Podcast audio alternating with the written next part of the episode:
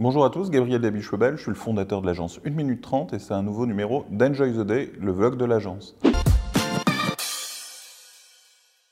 Aujourd'hui, je vais vous donner un petit conseil pour les commerciaux. Ce petit conseil est tout simple, bannir de votre langage le mot budget. Budget, ça fait penser à... c'est presque un gros mot finalement. Ça fait penser au fait qu'on fait des budgets de fin d'année, que le budget est contraint, que ça coûte de l'argent. Alors que si vous utilisiez à la place le mot investissement, on est dans quelque chose qui rapporte. Et plus l'investissement est important, plus on a du retour sur investissement, et plus c'est pertinent. Remplacez le mot budget par investissement, vous gagnerez beaucoup plus de projets. En tout cas, vous serez perçu comme quelqu'un qui apporte de la valeur. Merci à tous, enjoy the day, à bientôt.